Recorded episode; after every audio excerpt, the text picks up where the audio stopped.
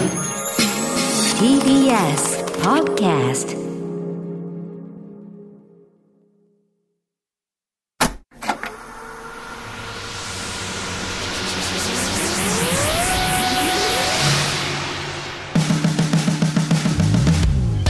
こんばんは、浦越えりかです。これからさらに加速するであろうベンチャー企業に注目するベンチャー企業キュレーションプログラムブースト。メインパーソナリティは株式会社ファウンダーの鎌田和樹さんです。よろしくお願いします。よろしくお願いします。えさて、今回はポッドキャストのみで配信する番外編としてスペシャルなゲストにお越しいただきました。この番組を1年間にわたってスポンサードいただきました株式会社ジャンヌ代表取締役西尾聡さんですよろしくお願いしますよろしくお願いします。いやースペシャルですねい。や、本当に浦子さん、煽り方がね、ひどいですね。僕はいつも西尾さんに会うたびに、はいすんげえ大谷翔平さん似てるなって毎回言ってるんですけど、どうですか？ドジャース決まって。いやー、1022億ですか？今日の報道で。そうん。こんな感じで始まります？これ。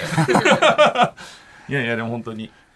僕は本当に大谷翔平ってこれぐらいなんだろうなっていう、うん会ったことないけど、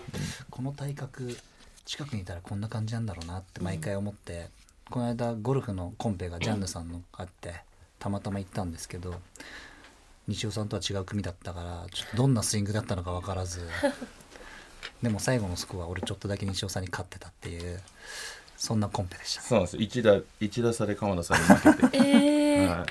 一だい。まあはまああのポッドキャストなんで非常に緩く話してるんですけどでもやっぱスペシャルゲストじゃないですかい。そうですね。そうなってますね。スポンサードいただいてたわけじゃないですか、はい。どうですかこの1年間を？実際僕らはねあのゲストの方と、まあ、毎回お話はこうさせていただいてますけども西尾社長はこうちょっと遠くからその全部収録を聞いていただいてっていうのがもう早本当に1年間経って率直なご感想を聞いてみたいなと思ったんですけどもあの普段やっぱりまあ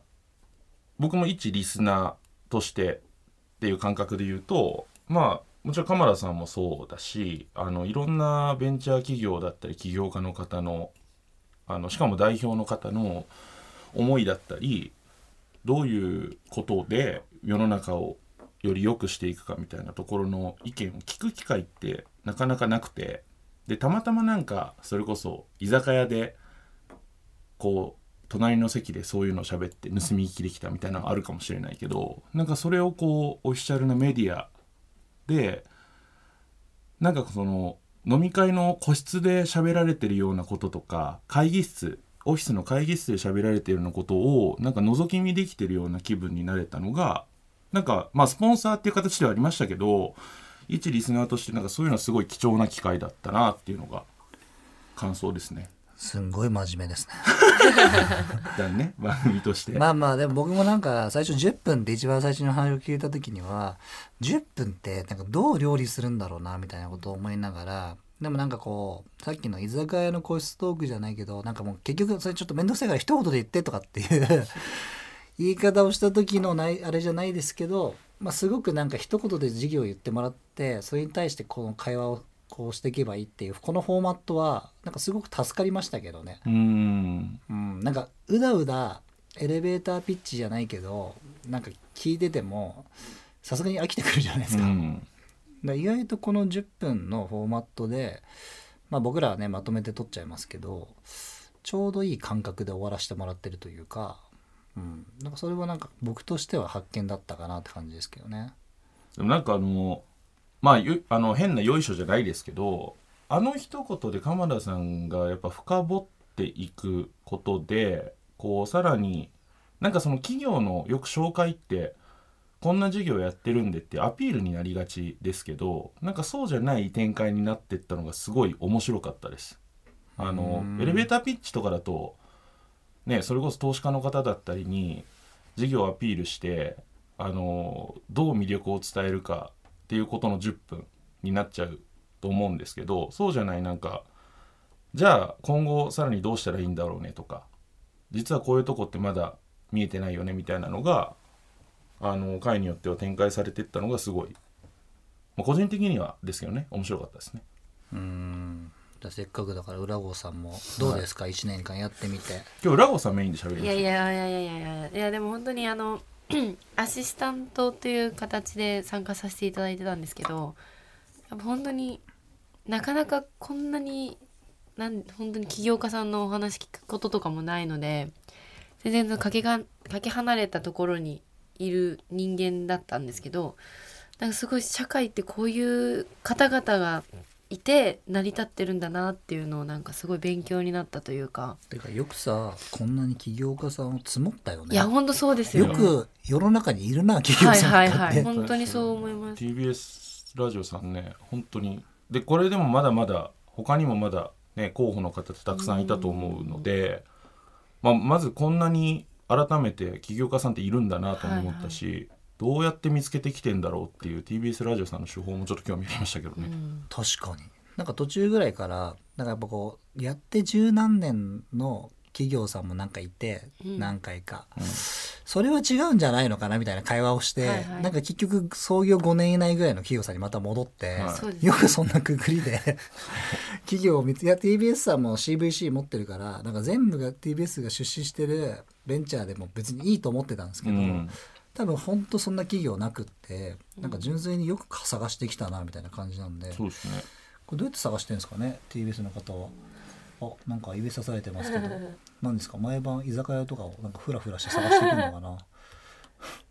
本当に。うん何言ってるか全然聞こえないんだけどな。いや本当に。でもあのーうちもその大学生からあのー育成をしてった方が世の中で活躍する確率が上がるというかあのーまあもっと広く言えば日本の企業を支えていく過程に今大学生っていうのがねあの仕組み上あるんで大学生のうちからっていうのをちょっと考えたりしてる時とかがあるんですけど、まあ、そういう意味ではこの番組がそういう大学生とかが聞くことで、あのー大学生だけじゃなくて高校生でもいいんですけどなんかまだ社会人になる手前で聞いてなんかいろいろ刺激があったらいいなっていうのは途中から思ってましたね。だからさっきの盗み聞きとかこう覗き見っていうのがやっぱ当然社会人だとねなんかやる方法あるかもしれないですけど特に学生とかだと大人の喋ってる内容を聞くってなかなかなかったな自分はなかったなと思うんでその辺はすごい、うん、そういう方ここに行ってくれればいいなと思ってました。でもなんか今思うとその大学生がすぐ起業するとかなんかやりたいことがあって羨ましいですよね、うん、なんかみんなとりあえず就職するじゃないですか、うん。なんか出てくれた社長さんたちもこうこういう思いで会社作りましたみたいなのがあって僕はたまたまヒカキンと出会ったからだけど多分出会わなかったら多分作ってないだろうし、うん絶対会社作って成功したいとか別に強い思いもないし世の中だからこんなに社長さんっていてまあでも10年間でね生存する会社って何パーセントだみたいなのよく出ますけどなんか全員がこのだけ熱い思いを持ってるから全員成功していいんじゃないかなとかって個人的には思っちゃうしまあでも成功しない会社もあるし。うん。西尾さんの会社はその大学生にスポットを当てたことを今後されていくんですか？今の方針はまずは大学生にスポットを当てようかなと思っててで自分も大学4年間行きましたけど今思うと大学の4年間って何だったんだろうってそのマイナスの意味じゃなくて何の意味があったかっていうのはすごいこう問い直してるんですよ。そそうなんですか？それであのまあね学歴をすごいやっぱり気にして生きてたりとか学歴社会だ、まあ、最近どんどんなくなってきてますけどなんかそういう言葉がまだ残っている中ででも大学って行ってみたらどこ入っても多分一緒だと思うんですよねみんなやってることって。あのだからすごく勉強してる人もいるしすごく遊んでる人もいるし、まあ、すごく何かねスポーツだったり何かに取り組んでる人もいるでしょうけどまあその大学生のうちにみんないずれね生活するためにお金を稼がなきゃいけない、まあ、イコール社会人になんなきゃいけない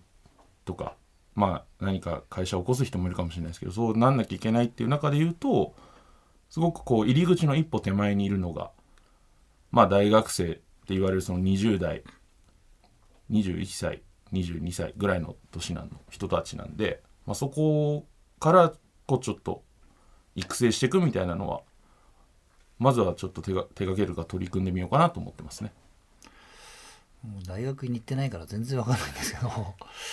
でもやっぱ行くことはまあいいか悪いかなんて人それぞれかもしれないんですけど、なんか行ってそこだから勉強できることがあればいいですよね。うん、浦郷さんははい。どんな学生生活をされてたんですか、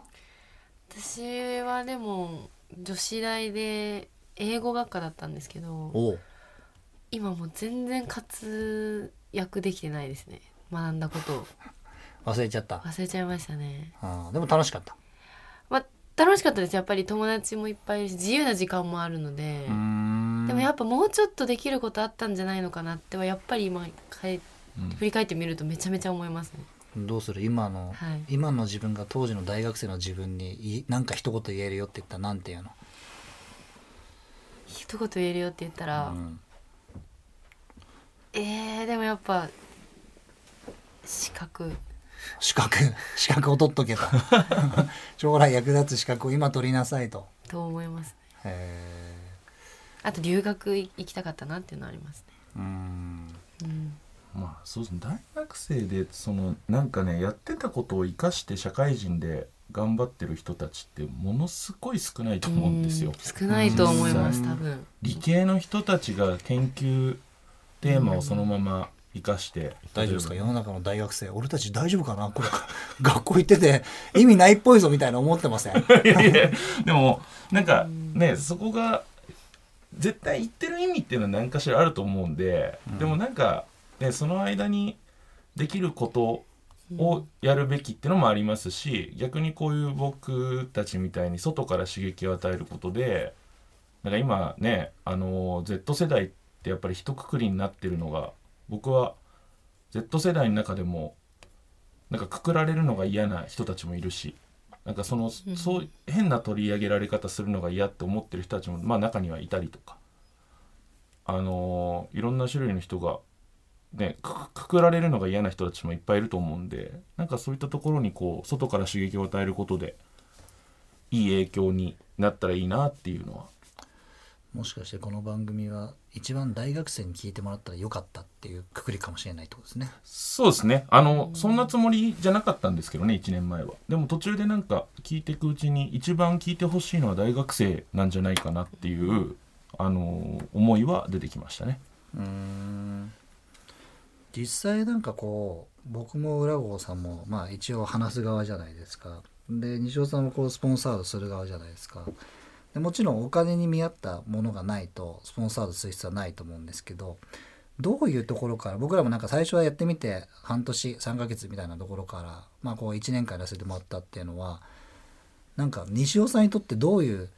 意味があったブーストだったんですか？そういう意味では。なんかどういう吸収があったんだろうなと思って。あのも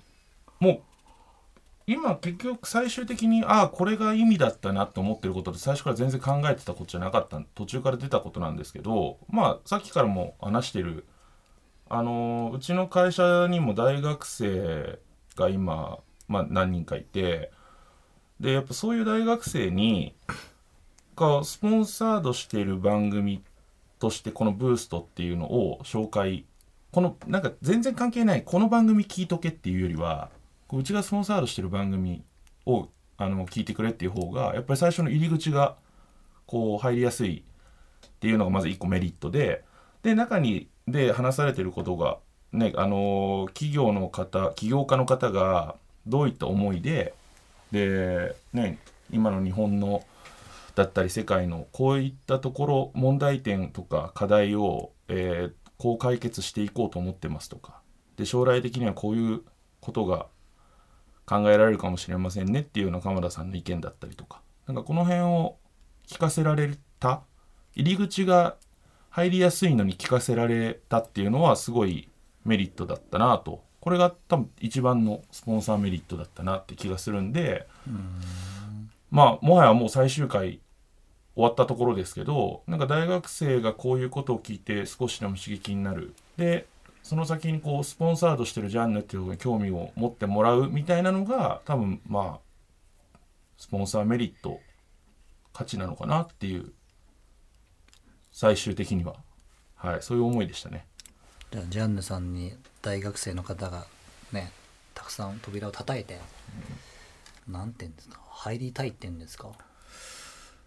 そうですね。あの強い言葉で言ったらなんかこう修行したいみたいな学生活だったら面白いですけどね。修行したい。修行。あ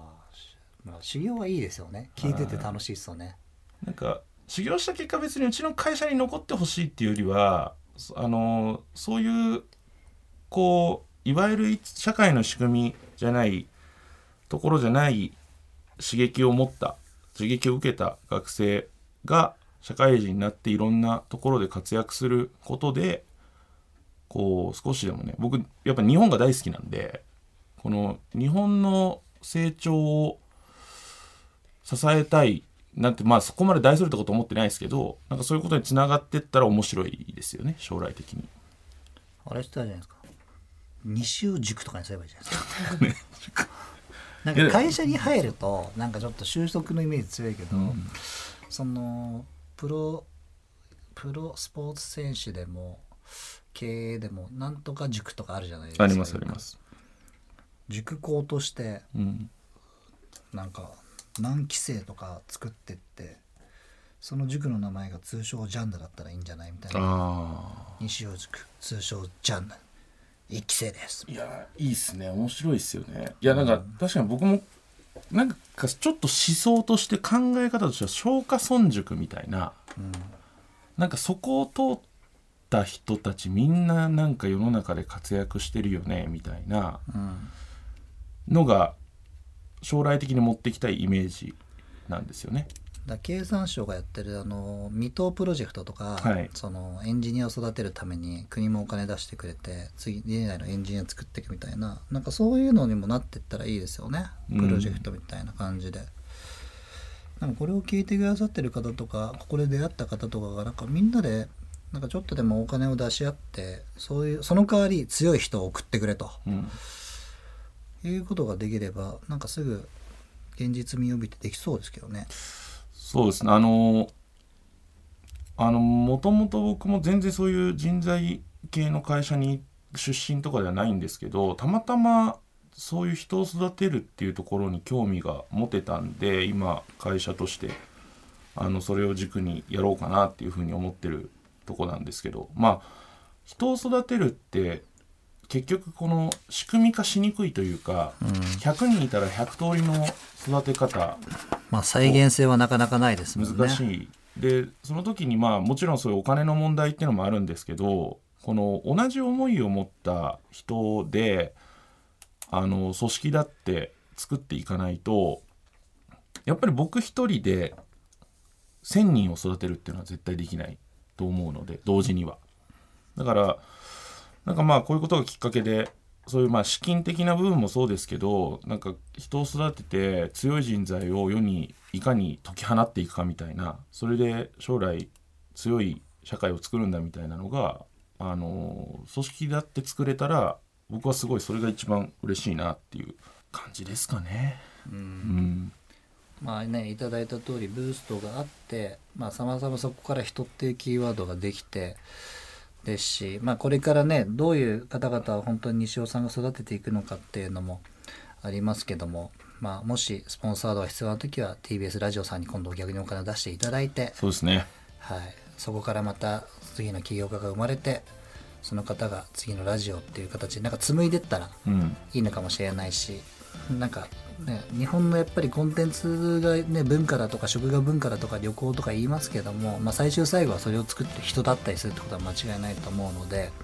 まあ、僕らもジャンヌさんとお会いさせていただいてすごく貴重な体験をこのブーストというものからさせていただきましたしそこからまた西尾社長がヒントいただいたその人っていうことを次のキーワードとして、まあ、これからもジャンヌさんとしてですね頑張っていただきたいというふうに思いました。ありがとうございますはい、こちらこそありがとうございます。ということで番外編のゲストは株式会社ジャンヌ代表取締役西尾聡さんでしたありがとうございましたありがとうございましたありがとうございました。ベンチャー企業キュレーションプログラムブーストまたいつの日かお会いしましょう